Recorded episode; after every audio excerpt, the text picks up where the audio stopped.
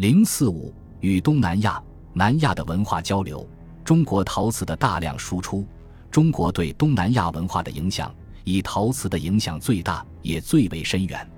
明代陶瓷外销东南亚的数量，远远超出于宋元之上。明朝初年，明廷曾以几万件瓷器赐给占城、真腊和暹罗，如《明史·外国传》五。占城条在洪武十六年，遣官赐以勘合文册及之金文器三十二，瓷器万九千。真腊条在洪武十六年，遣使击勘合文册赐其王，复遣使赐之金文器三十二，瓷器万九千。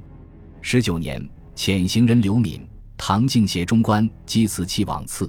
暹罗条也在洪武十六年，赐勘合文册及文器、瓷器与真蜡等。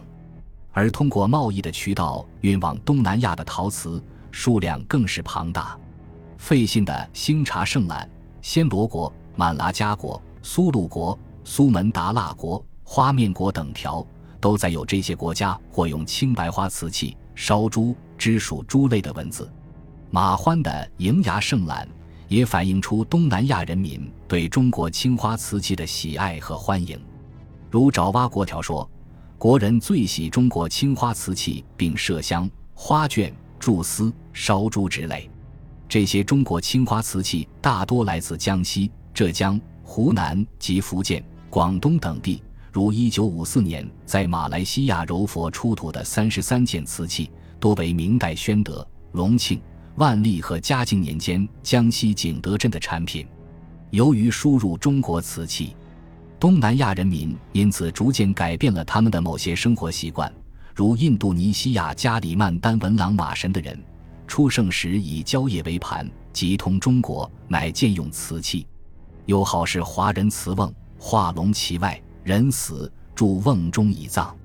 东南亚人民还在宗教仪式、丧葬、宴会等场合广泛使用中国瓷器，并将瓷器作为珍贵礼品馈赠给亲友贵宾。随着中国瓷器的外销，陶瓷技术也在东南亚传播开来。据文献记载，因四百零七年前，越南已由中国瓷工烧成青花瓷器，产品远销西亚。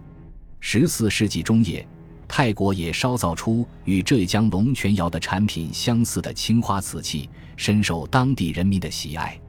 明代中国瓷器大量外销时，也从东南亚输入色料。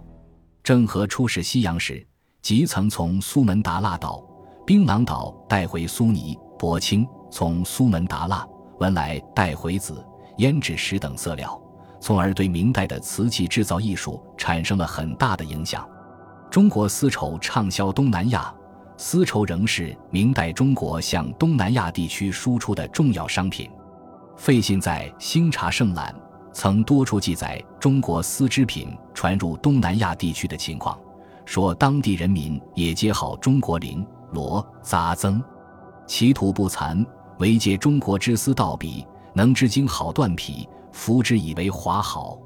由于价廉物美的中国丝织品和棉织品倾销菲律宾，到十六世纪末，穿中国式服装遂成为当地人民的习俗风尚。菲律宾人民每年大约要购买二十万件以上的棉布或丝绸制成的中国式服装，价值约二十万比索。中国的养蚕和丝绸技术也在明代传到东南亚地区，丝织业逐渐成为当地重要的家庭手工业。陶威斯·德科尔《印度尼西亚历史纲要》说：“的确，我们的祖先是向中国学习用蚕丝织绸的。”不久。我们自己也学会织绸了。到十六世纪末、十七世纪初，亚奇已开始将自己生产的丝绸向外出口了。中国建筑工艺在东南亚的传播、频繁的文化交往，使中国南方的建筑技术也传到了东南亚地区。据黄忠还语记载，马来西亚王居前屋用瓦，乃永乐中太监郑和所遗者。一些中国侨民。也向东南亚的人传授制造砖瓦、用牡蛎壳烧制白灰以及砌砖和用石块建筑房屋的方法，并在当地盖起了许多具有中国南方建筑风格的房屋、庙宇等建筑物。明代中国人在吕宋建造的建筑物，直到现在还令许多西方及菲律宾人士惊叹不已，称赞他们所建筑的许多古老的教堂、寺院和堡垒，直到第二次世界大战末期依然安全无恙。中国罗盘航海与生产技术在东南亚的传播，随着中国的船队和商人远航东南亚各国，中国航海技术也逐渐传播开来。据文献记载，有名一代印度尼西亚五吉斯族等在航海时。几乎都会使用结构精巧的中国罗盘。到明中后期，许多中国商人和农民、手工业者移居到东南亚吕宋等地，也将中国先进的生产技术传播给当地的人民。如在吕宋，中国区的居民就将犁具、水车、水磨等生产工具、制糖、酿酒工艺、果树嫁接和印刷技术带到那里，教会了当地居民使用方法。直到十九世纪，吕宋岛和菲律宾其他地区，人们使用的仍然是明代从中国传入的犁具。中国与东南亚的医药交流，郑和下西洋时，随郑和下西洋的衣冠一世纪有一百八十员，以陈以诚和陈长二人最为著名。他们在远航中，不仅以高超的医术为船上的官兵治病，而且也为西洋诸国的官员服务。郑和七下西洋。还曾带去中国的大黄、茯苓、生姜、肉桂等药材，并带回亚非各国特有的珍贵药材。另外，一些中草药和针灸的使用方法也在明代传入了东南亚地区。另一方面，东南亚地区的医药对中国也产生过一定的影响。据《东西洋考》等书记载，明代中国曾从东南亚各国进口犀角、玳瑁、乳香、片脑。苏合油、没药、沉香、黄素香、降真香、血结、槟榔、胡椒、大风子、龙涎香等药材。李时珍《本草纲目》列举的各种药材，就有出自暹罗、爪哇的乌爹尼和苏木。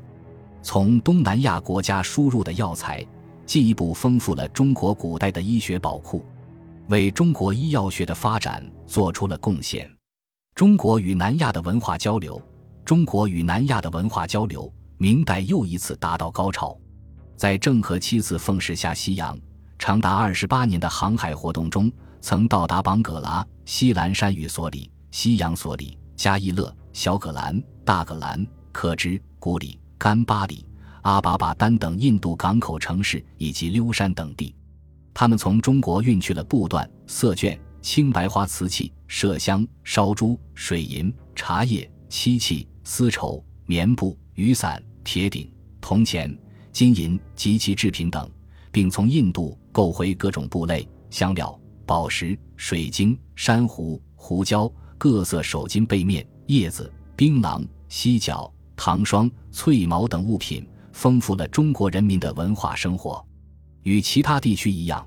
明代中国向南亚文化的输出也以陶瓷、丝绸为主，如巩真《西洋藩国志·科之国条》说，当地有一些被称为折地的商人，专收买宝石、珍珠、香货，以待中国宝船，同中国船队交换瓷器、绫罗绸缎等产品。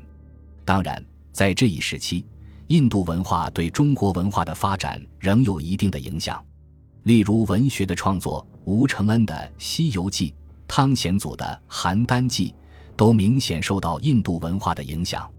这从一个侧面反映了中国文化与印度文化的密切联系。本集播放完毕，感谢您的收听，喜欢请订阅加关注，主页有更多精彩内容。